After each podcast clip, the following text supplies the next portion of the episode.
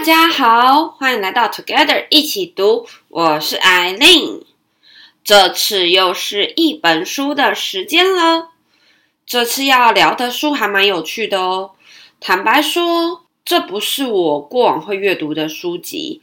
那刚好是前一阵子买了一堆书，觉得这个书名很有趣，就顺手放进我的购物车一起带走了。那到底是什么样有趣的书呢？在介绍书名前，我要先对进入婚姻生活并且有小孩的听众们，或是结婚多年的听众们，致上我十二万分的敬意。今天要跟你们一起读的就是《老公使用说明书》，是否很有趣呢？我读过电器使用说明书、人类图说明书，这还是第一次接触老公使用说明书哦。在开始这本书以前，我要先跟大家说，因为我不是两性学者，也不是两性专家，关于书里面的内容分享，我单纯是使用一般读者的心态来阅读，并跟你分享这本书。此外，我也没有要增加任何性别之间的对立，但我坚信，为了了解另一个人而努力，可以让自己多点同理，增加彼此之间更好的互动与沟通。当然，书里面的内容并不代表所有的人，就仅供参考斟酌使用喽。老公使用说明书的作者是黑川一保子，他是位日本人工智能专家，现在是感性研究股份有限公司的社长，并且担任日本命名协会理事。黑川一保子曾经在富士通社会科学实验室任职十四年。从事人工智能研究开发的工作，在二零零三年创立了感性研究公司，并同时参与了化妆品、汽车、食品等新商品的命名，而受到业界的瞩目，并且被誉为感性分析的第一人。那他以脑科学研究为基础，撰写了一系列的两性沟通文章和书籍。他的著作有《老公使用说明书》、《老婆使用说明书》、《家人使用说明书》。机智夫妻生活，打造恋爱脑，图解幸福的吸引力法则等书。那我觉得作者在这个前言的部分有一些观点还蛮有趣的。他提到，你知道在生物的演化上面，基于繁殖为目的，女性脑会尽可能的争取免疫力高的对象，而免疫力高与外表吸引通常是成正比的。并且要尽可能的留下最多选择的基因组合，因此在动物本能上面根本就没有意愿把一生奉献给单一个异性哦。但因为雌性生物在怀孕哺乳的过程中需要获得保护，所以这段期间会锁定单一雄性个体。一旦育儿工作告一段落的时候，大脑就会有一个声音告诉他们：快去找个免疫力更高的男人吧，眼前这个男人不行。接着，你就会看着眼前这个人，越看越火大。当初左看右看、上看下看都是优点的部分，此时此刻都变成了缺点。那在婚姻的约束中，所谓的忠实，其实就是要克服女性脑的这一个陷阱。以上这个论点其实颠覆了我的思维，但我会觉得，以生物的演化论来说的话。婚姻的约束不是只针对一方，而是对双方的约束跟负责。那接下来就让我来跟你们一起读这一本《老公使用说明书》吧。这本书总共分成四个章节，第一章提到天生的男女差异，第二章跟第三章则是讨论如何让难用的老公变得细心机灵，及如何让恶劣的老公变得温柔体贴。最后第四章，作者便用大脑就是这么难搞的东西做总结。其实整本书的内容都是跟大脑思维有关的讨论，真的不是要引战男女议题呢。第一章天生的男女差异提到，男性脑与女性脑的思考方式不同，其实是来自于男性跟女性在生物演化上面的任务不一样。男女的目标都相同，就是繁殖。但女性的任务是孕育，而男性的任务就是保护。所以在本能之下，生完小孩的老婆可能较为严苛的要求另外一半要提供资源，同时却对孩子万般的呵护。因为所谓的母性，就是为了要让孩子能够顺利的长大的策略。相比已经长大的男性，当然不需要提供目前已经不是太足够的母性了。各位老婆们可是搏命为母啊，所以千万是不要过度美化母性这个词汇了，造成女性的压力跟男性的幻灭。在这个搏命为母的状态改变，很多时候不是男性变了，其实是女人的大脑看待男人的方式不同了。说到脑了。在书里便提到了，想说明来龙去脉的女性脑，对上急于结论的男性脑，也是因为生物演化的任务不同。男性脑通常是要负责狩猎，提供资源给女性及宝宝，因此本能上无法繁殖的男性脑会选择看远，来迅速找到问题，调整方向，才会有利于狩猎及保护。因此，在看远的同时，便会对眼前人的感受及身体的状况较为的迟钝无感，因此也比较不会说出温和的话语啊，而是下意识的直接说明对方的缺点。这个论点，你有没有觉得有一点熟悉？还蛮像生活里面还蛮常发生的。另一方面，女性因为有比较漫长的哺乳期，而且要负责养育出生一年都不会走路的幼童。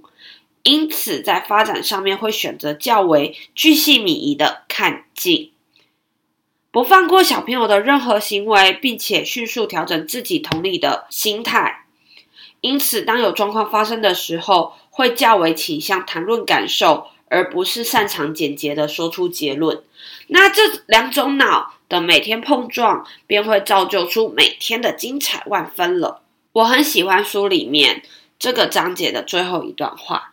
透过一些科学的认识，努力看清不同脑的差异，更容易让深不见底的夫妻鸿沟上建立起一座可爱的桥梁。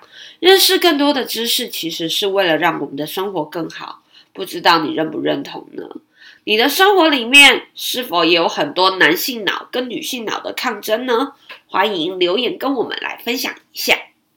那接着在第二章。如何让男用的老公变得细心机灵中，作者也是透过了解男性脑并加以引导，让老公变得符合自己的需求。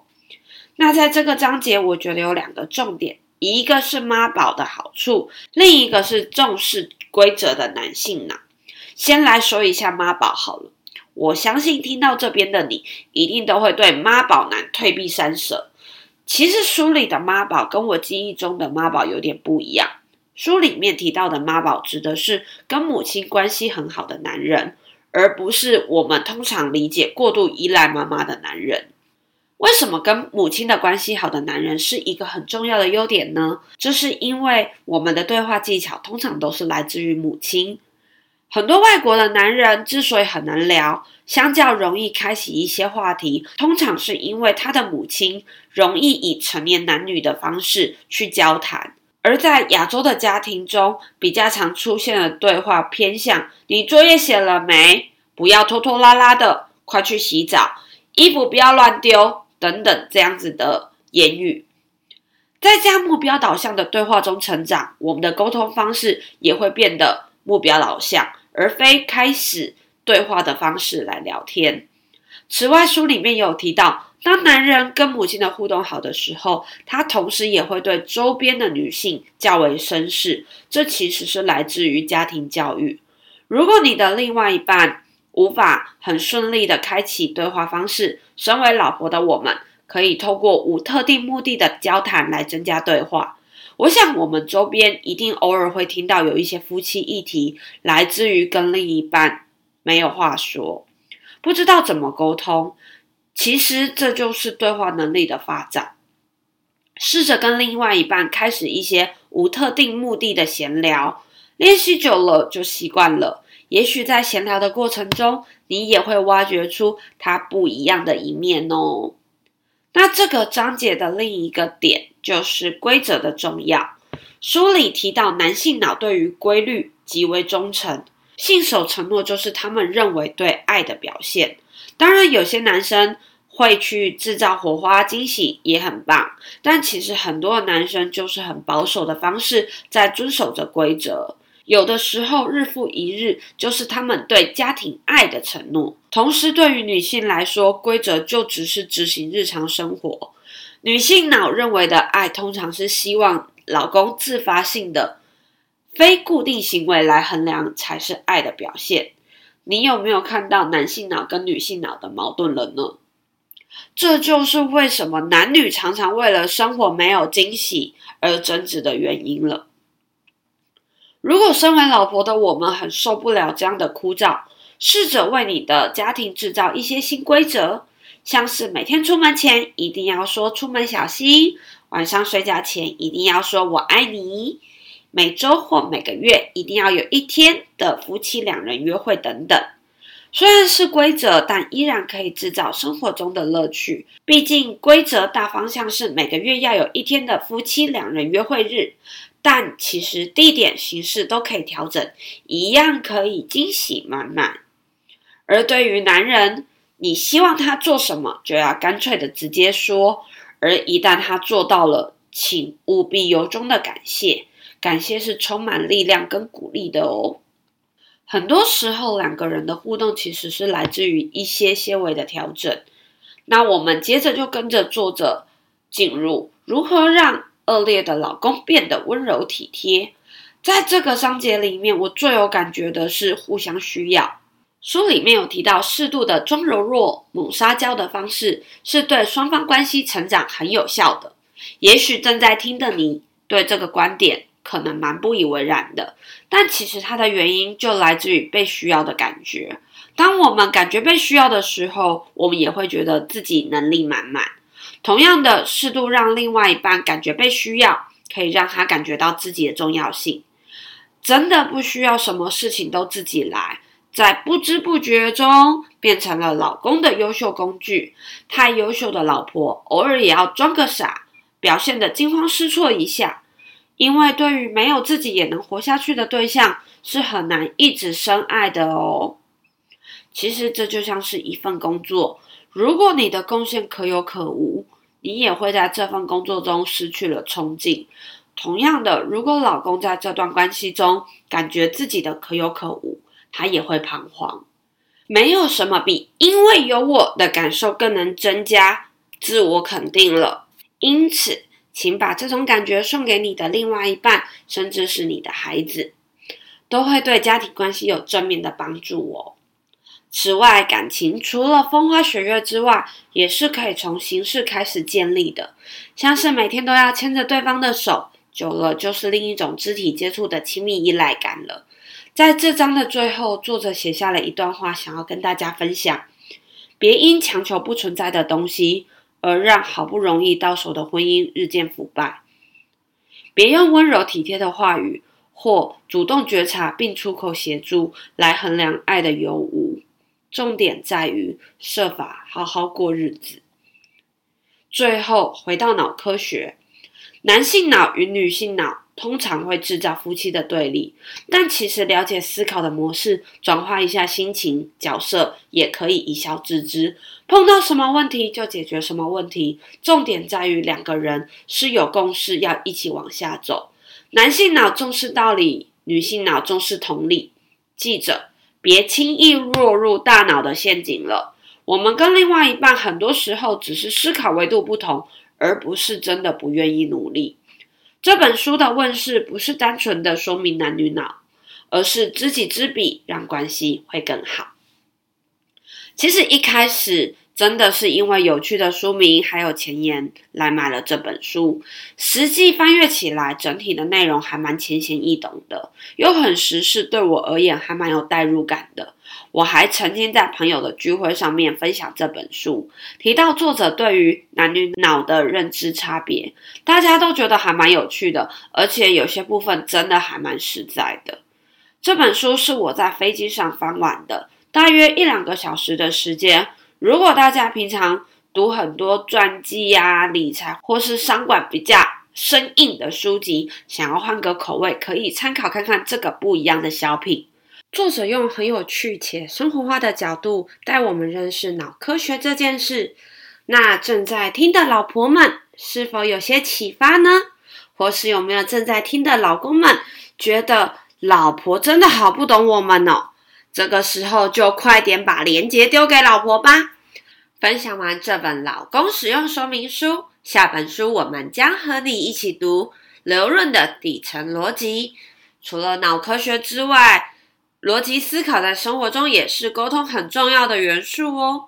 今天的内容希望你喜欢，如果喜欢我们的节目，也请给我们五星好评，且推荐给你身边也喜欢阅读的朋友。也欢迎留言写下你对自己的想法与意见。祝大家有一个愉快美好的一天，Together 一起读，与你下次见。